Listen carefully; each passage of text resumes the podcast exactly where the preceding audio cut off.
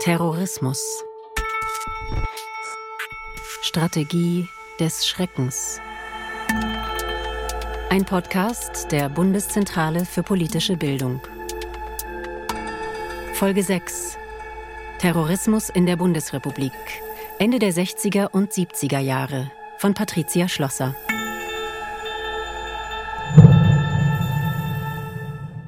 Der letzte Anschlag der dritten Generation der RAF ist der erste Terroranschlag, an den ich mich erinnere. Es ist der 27. März 1993 und ich bin gerade mal sechs Jahre alt. Wir sitzen beim Abendessen. Meine Mutter hat Pizza gebacken, so wie sie die heute nicht mehr macht. Ein ganz dicker Boden und dann alles obendrauf, was der Kühlschrank hergibt. Guten Abend, meine Damen und Herren. Ein Gefängnisneubau im hessischen Weiterstadt ist heute früh offenbar von Terroristen der Rote Armee-Fraktion in die Luft gesprengt worden. Verletzt wurde dabei niemand. Im Fluchtauto der Täter wurde das Bekennerschreiben eines RAF-Kommandos Katharina. Mittels 200 Kilo Sprengstoff, den die RAF-Mitglieder mit einer Strickleiter über die Gefängnismauer geschafft hatten, zerstörten sie den Neubau. Damals war ich mehr an der Pizza interessiert als an diesem Anschlag. Deswegen merkte ich auch nicht, wie sehr diese Nachricht meinen Vater beschäftigte. Erst Jahre später, als ich bereits erwachsen und Journalistin war, fing ich an, mich für die Vergangenheit meines Vaters zu interessieren. Und damit zwangsläufig auch für die RAF. Denn zur Hochzeit der RAF war mein Vater Polizist. Inzwischen ist er in Rente, doch als vor ein paar Jahren die Nachricht durch die Presse ging, dass die letzten noch überlebenden Mitglieder der RAF einen bewaffneten Raubüberfall auf einen Geldtransporter verübt hatten, da kam einiges ins Rollen. Die Erinnerungen meines Vaters wurden wieder lebendig. Oder besser gesagt, die Mauer des Vergessens bröckelte. Wir beide beschlossen, uns gemeinsam auf die Spur der drei sogenannten RAF-Rentner zu begeben. Doch dazu musste ich erstmal ganz an den Anfang dieser Gruppierung gehen. Denn ehrlich gesagt, trotz der Prominenz der RAF in der deutschen Nachkriegsgeschichte wusste ich herzlich wenig über die Rote Armee-Fraktion.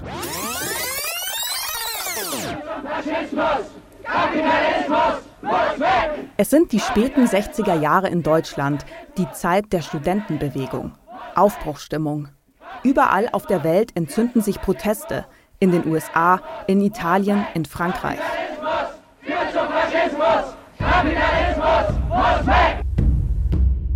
Die Studenten protestieren dagegen, dass Altnazis immer noch gute Positionen in der Regierung, der Wirtschaft und an den Universitäten bekleiden.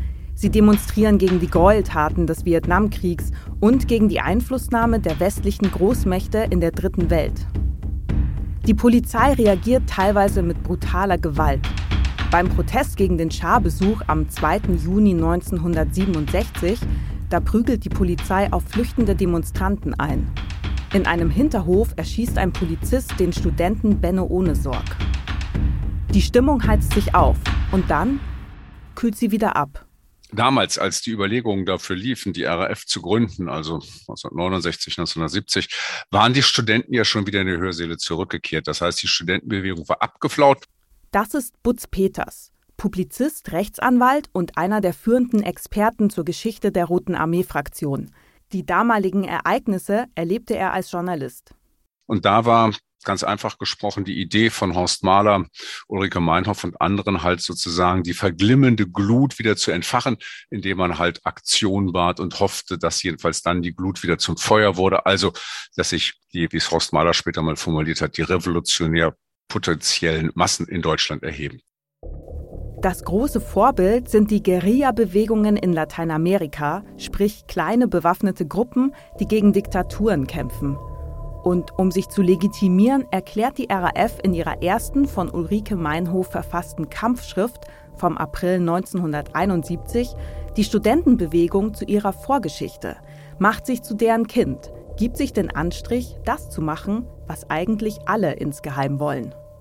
Ich würde so weit gehen, nicht mal sagen, dass die RAF ein illegitimes Kind der Studentenbewegung ist, sondern ich würde sagen, das ist einem ein angemaßtes Angehörigenverhältnis. Als Gründungspersonal der RAF gelten Andreas Bader, Gudrun Enslin, Horst Mahler und Ulrike Meinhof. Nachdem Bader und Enslin Brände in zwei Frankfurter Kaufhäusern gelegt hatten, kam es erst zur Festnahme, dann zu einem Prozess und schließlich zur Haft. Als Geburtsstunde der RAF gilt die erfolgreiche Befreiung Andreas Baders aus dem Gefängnis. Ulrike Meinhof war an dieser Aktion maßgeblich beteiligt. Danach taucht diese Gruppe, die sogenannte erste RAF-Generation, in den Untergrund ab. Ihrem Selbstverständnis nach sind sie eine antiimperialistische Stadtguerilla. Als Logo wählen sie eine Maschinenpistole vor einem roten Stern. Der Name Rote Armee-Fraktion bezieht sich auf die sowjetische Rote Armee. Zu Beginn tritt die Gruppe vor allem mit Banküberfällen und Fahrzeug- und Dokumentendiebstählen in Erscheinung, die das Leben im Untergrund gewährleisten sollen. Im Sommer des Jahres 1970 dann reist die Gruppe in ein Lager der palästinensischen Fatah in Jordanien und erhält dort eine militärische Grundausbildung. Während der Mai-Offensive 1972 verübt die RAF sechs Sprengstoffanschläge auf US-Einrichtungen, auf die Polizei, einen Richter und den Medienkonzern Axel Springer. Dabei sterben fünf Menschen, mehr als 15 werden verletzt. Von Anfang an macht die RAF klar, dass sie auf radikalste Weise gegen das in ihren Augen illegitime System vorgehen wird.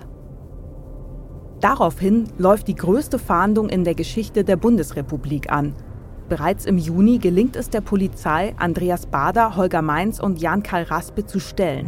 Kommen Sie heraus. Ihre Chance ist null. Es ist nur eine Frage der Zeit. Kommen Sie raus! Kommen Sie raus!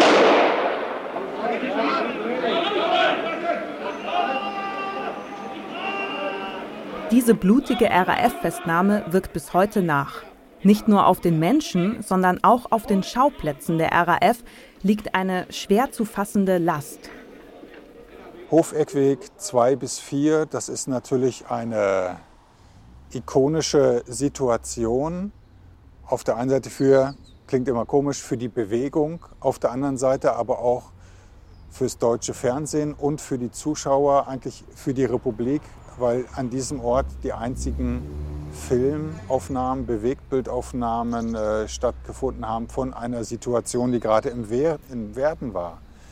Die Festnahme von Bader, Raspe und Mainz. Und es war ja noch nicht die Festnahme, es war ja erstmal die Schießerei. Es war ja wirklich wie Billy the Kid hier, Wilder Westen, mitten in Frankfurt, direkt zwischen Hessischem Rundfunk und Hauptfriedhof an der U-Bahn-Station gelegen, äh, ganz früh morgens. Und ich denke, dass diese Bilder sich eingebrannt haben in das, in das Hirn der Menschen. Das ist Olaf Jahnke, Fotograf. Er steht im Frankfurter Westend vor den auf Google Maps sogenannten Bader-Garagen, in der Hand das Buch, in dem er seine Fotografien gesammelt hat. Rote Armee-Fraktion, Topographie Frankfurt. Mein fotografisches Ansinnen war, es hat ja diesen kleinen Untertitel, über die emotionale Aufladung von Orten, wenn man weiß, was dort passiert ist. Und ich wollte diese Geschichte per Architekturfotografie in die Gegenwart holen. Denn es sind ja alles Orte, die noch ganz normal weiterbelebt sind. Es ist ja nicht irgendwo im Wald passiert oder in Stalingrad oder sonst wo, sondern es ist in den Frankfurter Straßen, auf den Plätzen und in den Wohnungen und Häusern passiert, wo jetzt auch weiter Leute leben. 36 Orte hat Janke abgelichtet. Oft, sobald er sein Stativ aufgestellt hat, kamen bereits Menschen auf ihn zu und sprachen ihn auf die RAF an, ohne dass er auch nur ein Wort zu seinem Projekt geäußert hätte. Dieses Motiv, dass Vergangenes noch lange nicht vorbei ist, zieht sich auch durch die Biografien der RAF-Gründer und Gründerinnen. Denn als kurz nach Baders Verhaftung auch Ulrike Meinhof, Gudrun Enslin und weitere Mitglieder verhaftet werden und damit die Führungsriege der RAF gerade mal zwei Jahre nach der Gründung hinter Gittern sitzt, könnte und sollte das eigentlich das Ende der RAF sein. Aber genau das Gegenteil ist der Fall.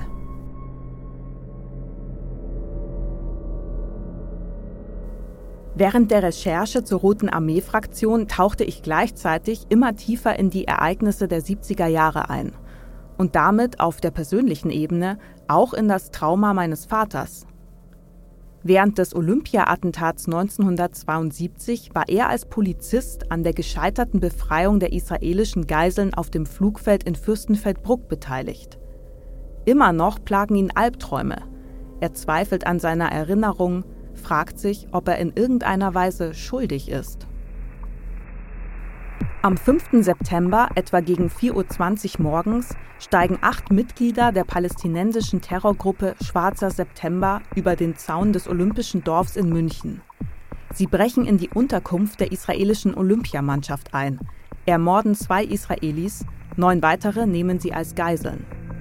Ihre Forderungen an die deutsche Regierung 234 in Israel gefangene Palästinenser sollen freigelassen werden und die deutschen RAF-Mitbegründer Andreas Bader und Ulrike Meinhof. Die Geiselnehmer selbst wollen mit einem Flugzeug in ein Land ihrer Wahl ausgeflogen werden. Mein Vater sollte sich damals in einer Einsatzhundertschaft in einem Flugzeug verstecken und den Terroristen auflauern und sie, wie es damals hieß, kampfunfähig schießen. Doch es kommt anders. Krisenstab und Polizei sind überfordert. Der Einsatz endet in einer wilden Schießerei. Am Ende einer der dunkelsten Stunden der deutschen Nachkriegsgeschichte sind alle israelischen Geiseln tot. Ein Polizist wird tödlich von einem Querschläger getroffen, drei der acht Geiselnehmer überleben und werden festgenommen. Mein Vater ist bis heute von diesem Einsatz traumatisiert. Das wird mir während der Recherche bewusst. Währenddessen werden die Terroristen von damals in den palästinensischen Gebieten immer noch als Helden verehrt.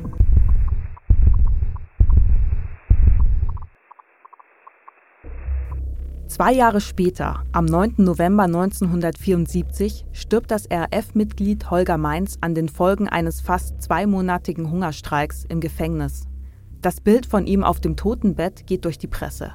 Es zeigt einen bis auf 39 Kilo ausgemergelten Mann – das Kalkül der RAF, den Status von politischen Häftlingen zu erzwingen, ging nicht auf, aber nach außen und auf die folgenden RAF-Generationen hatte das tödliche Spiel mit dem eigenen Leben eine enorme politisierende Wirkung. Nach seinem Tod marschieren trotz Demonstrationsverbots rund 15.000 Menschen durch West-Berlin. Sie glauben, dass der Staat seine Gegner eiskalt ermordet. Während Andreas Bader, Gudrun Enslin und Ulrike Meinhof ab 1975 in Stuttgart-Stammheim der Prozess gemacht wird, bildet sich um Brigitte Mohnhaupt und Christian Klar eine neue RAF-Gruppe. Die Märtyrerlegende von Holger Mainz wirkt indes bis in die dritte Generation der RAF nach. Birgit Hogefeld, eine ihrer Leitfiguren, schreibt später im Gefängnis dazu, der Tod von Holger Mainz, ich war damals 17 Jahre alt, war ein tiefgreifender Einschnitt in meinem Leben und hat seine Richtung mitbestimmt. Ja, die Strategie war zum einen, nach außen hin zu kommunizieren, wir werden hier oben gefoltert. Da gab es eine Reihe von Erklärungen von Gudrun Enslin und auch von Ulrike Meinhoff. Die weiße Folter wurde gesagt, man hätte Auschwitz und Buchenwald vor Augen, hat sich verglichen mit KZ-Häftlingen im Dritten Reich. Das war sozusagen die Kommunikation nach außen. Und innen hat man natürlich versucht, alles zu beschleunigen, dass endlich die Befreiung anläuft. Und da hat Bader viel Zeit reingesteckt. Also es gibt ähm, eine Reihe von Dokumenten, die jetzt auch in der Rückschau immer noch zeigen, dass er halt nach außen das Kommando gegeben hat an junge Leute, die in die Szene eingestiegen waren, tut alles, um uns zu befreien. Und das wurde halt an verschiedene Personen rangetragen, die das dann auch versucht haben. Aber bis zum Jahr 1976, wie gesagt, hat es nicht funktioniert. Während die zweite Generation es sich zum Ziel macht, die inhaftierten RAF-Mitglieder zu befreien, setzt die Regierung auf Abschreckung. Im April 1975 gründet das Bundeskriminalamt die Abteilung Terrorbekämpfung. Und zwischen 1971 und 1981 steigt die Zahl der MitarbeiterInnen des BKA von 1820 auf mehr als 3500. Der Jahresetat von 54,8 auf 290 Millionen D-Mark. Ja, es war eine besondere Herausforderung für diesen Staat, der sowas wie die RAF bisher noch nicht erlebt hat. Und es gab ja damals für viele so einen, wie soll ich sagen, so einen Generationenschock, weil die, die damals an der Macht, an der Regierung waren, also die älteren Jahrgänge, die hatten den furchtbaren Krieg erlebt. Die waren alle froh, Wirtschaftswunder, dass der Aufbau so gelungen war. Und da konnten sie halt gar nicht verstehen, dass plötzlich dann junge Leute für die man ja aus deren Sicht alles vorbereitet hat, alles schön gemacht hat. Das waren ja die Reihenhäuser und die Autos, mit denen man in den Urlaub fahren konnte, ja. Plötzlich anfing Warenhäuser, Warenhäuser, ein Heiligtum aus deren Sicht, ja, Konsumtempel, sowas anzuzünden, Bomben ja hochzujagen, ja, oder andere Leute umzubringen. Am 18. August 1976 wird der Paragraph 129a ins Strafgesetzbuch aufgenommen. Im Klartext bedeutet er, dass zum Beispiel bereits die Teilnahme an einer Demonstration für RAF-Gefangene ab 1976 strafbar ist. Und dennoch, oder gerade deswegen, kann sich die RAF nicht über mangelnde Sympathisanten und Unterstützer beklagen, ebenso wenig wie sie sich über mangelnde mediale Aufmerksamkeit beklagen kann. In Stammheim werden die RAF-Gründer zum Mythos. Die Haft macht sie groß, und sie wussten diesen Mythos zu pflegen. Die Medien ließen sich mehr als willig auf dieses Spiel ein. Die Opfer der RAF hingegen waren lange kaum ein Thema. Auf jeden Fall ist es so gewesen, dass man eigentlich die RAF-Mitglieder, man hatte ja zum Teil das Gefühl, man weiß im Grunde so viel über deren Leben bis hin zu, welche Zigarettenmarke hat Andreas Bader geraucht und welche Autos fuhr der gerne. Und da stimmte das Maß einfach nicht. Warum muss ich all das über jemanden wissen, während man sich eigentlich nie damit beschäftigt hat, wie ähm, jemand wie Andreas von Mirbach, der 1975 in Stockholm ermordet wurde, eigentlich gelebt hat und wer dieser Mensch war. Also das ist einfach ein Ungleichgewicht, was lange Zeit auch so einfach bestanden hat. Ja. Das ist die Journalistin und Autorin Anne Ameri Siemens. Sie hat sich in Buch und Film eingehend mit der Opferperspektive beschäftigt. 2005 habe ich in Berlin eine Ausstellung gesehen in den Kunstwerken, die ähm, verschiedene Künstler gezeigt hat, die sich mit der RAF in ihrer Kunst auseinandergesetzt haben. Und dann gab es einen Raum mit einer Dokumentation und da wurde sehr viel über die Biografien der Täter gezeigt, auch auf gute Art. Das waren interessante Artikel. Es war so, man war da sofort, wie soll ich sagen, reingezogen in die mhm. Geschichte. Und es gab Bilder von den Opfern meistens an den Tatorten. Und ich weiß noch, dass ich damals aus diesen Ausstellungsräumen rausgegangen bin und mich gefragt habe, es ist doch eigentlich seltsam, dass wir nicht viel mehr wissen über diese Menschen. Also warum, warum ist diese Frage eigentlich nicht beantwortet? Und das war letztlich sozusagen der Startpunkt für meine Recherche, auch mit Angehörigen ins Gespräch zu kommen. Zurück an den Jahreswechsel 1976-77. Der Prozess in Stammheim neigt sich dem Ende zu. Und in seiner Neujahrsansprache äußert Kanzler Helmut Schmidt kein einziges Wort über den Terror. Die RAF gilt als erledigt. Niemand ahnt, dass Deutschland auf ein Schlüsseljahr zusteuert. Zum Jahresanfang 1977 stand das Thema RAF nicht auf der politischen Agenda. Es ging um die Fragen Wirtschaft, wie wird sie weiter sich entwickeln, wie wird sich der Erdölpreis entwickeln, ganz wichtig für den Benzinpreis, das war damals ein großes Thema in dieser Republik. Und dann war auch das ganz große Thema Europa, europäische Gemeinschaft, also das Zusammenwachsen innerhalb Europas. Das waren die großen Themen. Und dann, am Gründonnerstag, wird der Generalbundesanwalt Siegfried Buback in Karlsruhe von einem Motorradschützen ermordet. Ebenso wie zwei seiner Begleiter. Es ist der Beginn der Zeit, die als sogenannter Deutscher Herbst in die Geschichte eingehen wird. Die Republik war geschockt. Ja. In den äh, Bonner Ministerien waren die meisten schon im Osterurlaub. Es hat die Republik kalt erwischt. Und es war einfach ein großes Entsetzen, was um sich griff, dass sowas passieren könnte. Der Generalbundesanwalt, der oberste Verfolger der Rote Armee-Fraktion, der immer wieder im Fernsehen auch aufgetreten war, ähm, der einfach auf der Straße erschossen, zwei seiner Begleiter ebenso erschossen. Das war ein richtig tiefer Schock. Dahinter stecken offenbar neue Täter und Täterinnen. Nämlich? Mohnhaupt hatte von Andreas Bade den Plan bekommen, dass sie gleich nach ihrer Haftentlassung im Februar 1977 die versprengten Kräfte draußen zusammenführt, zu einer schlagkräftigen Truppe aufbaut und dann anfängt mit der Offensive 77 hieß sie. Das war die Idee, durch eine Reihe von Anschlägen den Staat weich zu klopfen mit dem Ziel, dass er am Ende halt Bader und Co. laufen lässt. Und so ging es halt los. Das heißt, sie hat die Strukturen gefestigt. Es war damals zunächst ein Anwaltsbüro in Stuttgart. Da übernahm sie dann das Kommando, holte halt die Leute zusammen, die bereit waren, militant aktiv zu sein. Und so hat sie eine Truppe formiert mit weit über einem Dutzend Mitgliedern, die dann halt den, ja, die ganzen Anschläge äh, verübt haben im Jahr 1977. Also sie war die starke Frau, sie hat gesteuert, sie saß ja mehrere Jahre im Gefängnis, sie war schon bei der ersten RAF-Generation mit dabei und hatte, das hat sie sehr stark in der Gruppe in der Hierarchie gemacht. Nicht nur, dass sie, sie ist relativ klein, aber stark im Ausdruck, sehr überzeugungsmächtig, sehr auch empathisch und sie hatte halt auch den, das war, glaube ich, sehr wichtig, den Stallgeruch aus der siebten Etage von Stammheim. Das heißt, ihr Wort hat in der Gruppe was gezählt. Sie kannte die ganzen äh, Köpfe der RAF im Gefängnis. Und ja, als sie gesagt hat, wir müssen die rausholen, waren halt die Jungen, die draußen waren, die Einsteiger mit von der Partie. Die zweite RAF-Generation bewegt sich inzwischen geübter im Untergrund und hat ausreichend geheime Waffendepots, konspirative Wohnungen und gefälschte Papiere. Sie agiert schnell und effizient. Kurz nach dem Mord an Buback erschießt die RAF am 30. Juli den Vorstandssprecher der Dresdner Bank, Jürgen Ponto, in seinem Esszimmer.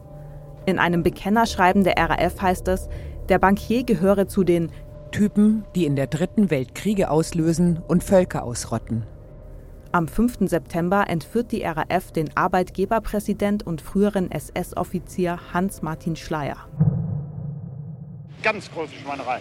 Auf offener Straße, also das gibt hier. es überhaupt nicht. Wenn ich heute zu spät, verspätet von der Arbeit gekommen wäre, ich hätte eine Besorgung zu machen, dann muss ich durch die Finstern Stadtstraße durchfahren. Und stellen Sie sich vor, ich wäre zum selben Zeitpunkt, wie der Herr Schleier dort durchgefahren ist, auch durchgefahren. Dann stände ich nicht ja, mehr hier. Wollte gerade mit der Taxe wollte ich hier eine alte Dame reinfahren. Wir finden es furchtbar alles immer. Die ganze Sache, die in unserem Land vorgehen, nicht? Die ganze Angelegenheit, die, dieses Morden ist schrecklich. Verstehen Sie mich? Die ARD-Polizsendung Panorama vom 19.09.1977 nicht nur der Polizeiapparat wurde ausgebaut. Auch der Gesetzgeber wartete mit einer Fülle neuer Paragraphen auf, die zwar Freiheitsrechte einschränkten, deren Nutzen für die Terroristenbekämpfung aber fragwürdig ist. Nach jedem neuen Terroranschlag kamen neue, schärfere Gesetzesvorschläge. Nach dem brutalen Attentat von Köln schließlich überboten sich Politiker mit ihren Forderungen. Einführung des Kronzeugen ins Strafverfahren, Überwachung des mündlichen Verkehrs zwischen Anwalt und Mandant, Erweiterung der Möglichkeiten zur Postüberwachung, sogar der Einsatz der Bundeswehr wurde erwogen. Schließlich der Ruf nach der Todesstrafe. Der damalige Bundesjustizminister Richard Jäger, CSU, in einem Radiointerview. Wenn wir Terroristen hinrichten, dann ist nicht nur sicher, dass die nicht mehr in das Lager des Terrors zurückrücken können, sondern es ist auch eine Sühne ausgesprochen und ich glaube ja auch in vielen Fällen eine Abschreckung. Eine Umfrage auf der Straße, was man mit den RAF-Terroristen machen solle. Abknallen, Dreck. Ja, Todesstrafe, nicht? Also, also so geht es nicht weiter, das ist ein Unding. Unterdessen treibt Brigitte Mohnhaupt den Plan der ständigen Eskalation weiter voran. Während der Schleierentführung war klar, dass in dem Moment, wo die Geschichte zu Ende geht, ein erheblicher Fahndungsdruck ausgelöst werden würde. Und daraufhin haben sich dann eine Reihe von RAF-Mitgliedern im September, ungefähr drei Wochen nach dem Beginn der Entführung, die ja insgesamt etwas mehr als sechs Wochen gedauert hat, abgesetzt. Und da sind auch Brigitte Mohnhaupt, also der Kopf, mit ihrem Lebensgefährten Peter Jürgen Burg nach Aden geflogen und haben dort halt Unterschlupf gefunden, wieder bei der PFLP. Und da kam Wadi Haddad, der Kopf, und hat gesagt, liebe Freunde, ich habe für euch zwei Dinge vorbereitet. Ich will euch unterstützen. Die eine Möglichkeit, wir könnten in Kuwait die Botschaft, die deutsche Botschaft stürmen und würden dann, also mit einem seiner Kommandos, und würden dann halt die Freipressung äh, Schleiers praktisch unterstützen, beschleunigen oder aber eine Lufthansa-Maschine zu entführen. In Bonn macht man sich zu diesem Zeitpunkt schon länger Gedanken über eine Verschlimmerung der Lage und spielt verschiedene Szenarien durch. Am 13. Oktober werden die schlimmsten Befürchtungen wahr. Während die Geiselnahme von Hans-Martin Schleier immer noch andauert, wird eine Boeing 737 der Lufthansa, die Landshut, entführt. Kurz darauf geht ein Ultimatum an den Kanzler der Bundesrepublik Deutschland. Die Forderungen der Entführer, die Freilassung der RAF-Häftlinge sowie zwei Palästinenser aus dem Gefängnis in Istanbul und 15 Millionen US-Dollar in verschiedenen Währungen.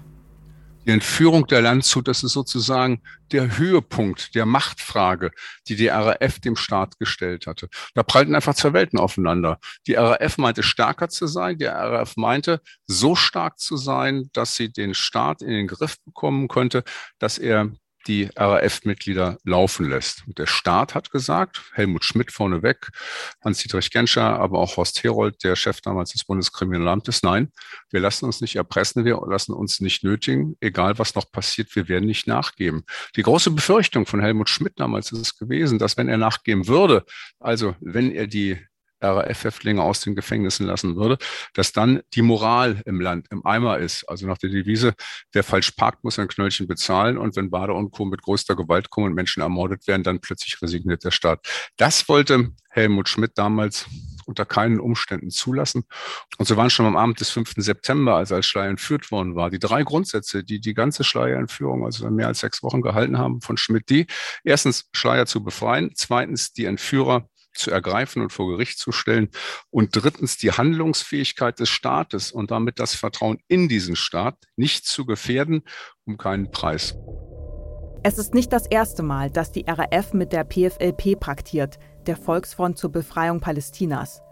Immer wieder hatte Ulrike Meinhof über die Gräueltaten des Dritten Reichs geschrieben, darüber öffentlich mit Gerd Bucerius und Rudolf Augstein diskutiert und über das Magazin konkret mit ihren Artikeln ein weites Publikum erreicht. Dennoch tat sich die RAF mit Gruppen zusammen, die am liebsten die Juden ins sprichwörtliche Meer getrieben hätten. Nach mehreren Stopps und der Ermordung des Kapitäns Jürgen Schumann in Aden landet die Landshut schließlich in der somalischen Hauptstadt Mogadischu.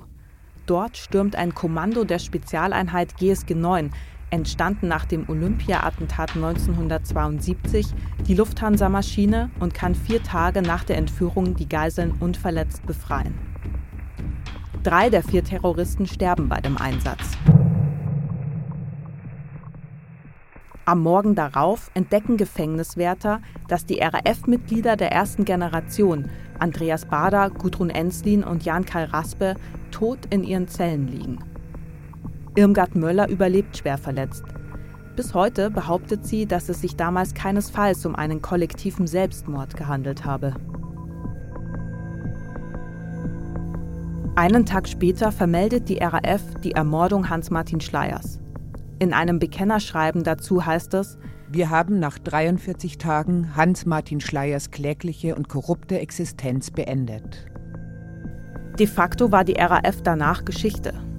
Der Plan der Freilassung hatte nicht funktioniert und damit war auch der große Mobilisierungsfaktor für die zweite Generation dahin. Nach dem deutschen Herbst zerfiel die Gruppe, obwohl Brigitte Mohnhaupt und Christian Klar noch auf freiem Fuß waren. Die Gruppe suchte sich Paris als Fluchtburg aus. Einige wollten ganz aussteigen und fanden Unterschlupf in der damaligen DDR.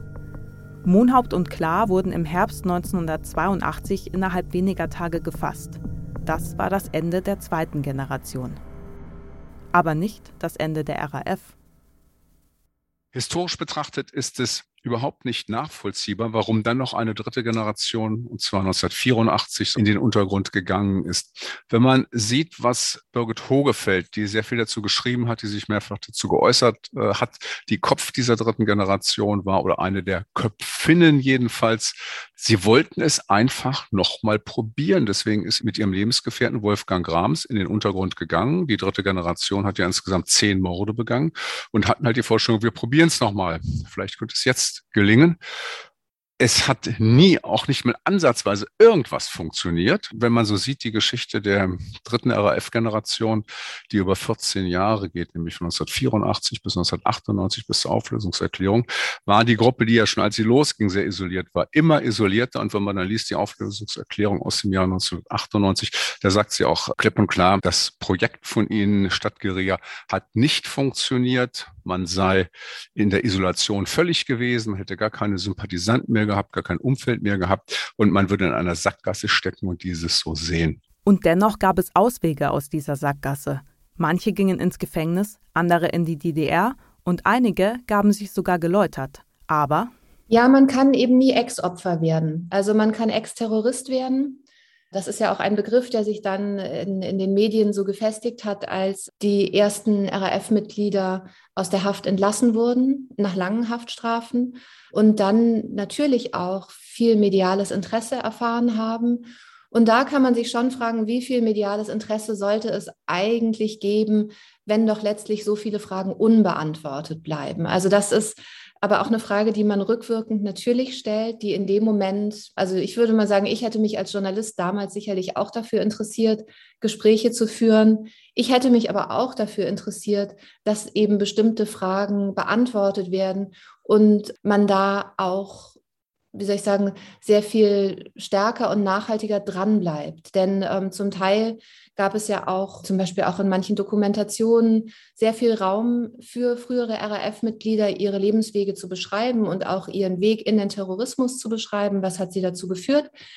Aber an entscheidenden Stellen sind Fragen eben unbeantwortet geblieben. Und zum Teil ist es auch so, dass man sich schon fragen muss, also wenn ein früherer Terrorist in seiner Küche sitzt und im Hintergrund ist das RAF-Emblem mit äh, oder Logo mit Kalaschnikow und so weiter zu sehen, würde man das denn akzeptieren, wenn da ein Neonazi säße mit Hakenkreuz im Hintergrund? Und das sind Fragen, die mich immer wieder irritiert haben und letztlich ja auch zu dieser Arbeit geführt haben. Insgesamt ermordet die RAF 34 Menschen und verletzt über 200.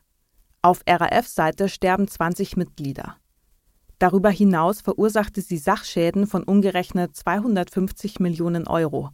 Die psychischen und seelischen Schäden hingegen sind nicht zu beziffern. Hans Eberhard Schleier hat in den ähm, 80er Jahren in der Staatskanzlei in Rheinland-Pfalz gearbeitet. Und äh, während er da tätig war, bekam er eben auch die Gnadengesuche von einigen RAF-Mitgliedern auf dem Schreibtisch oder aber eben Angehörige, die bis heute die Frage in sich tragen, wer, wer ist es eigentlich gewesen?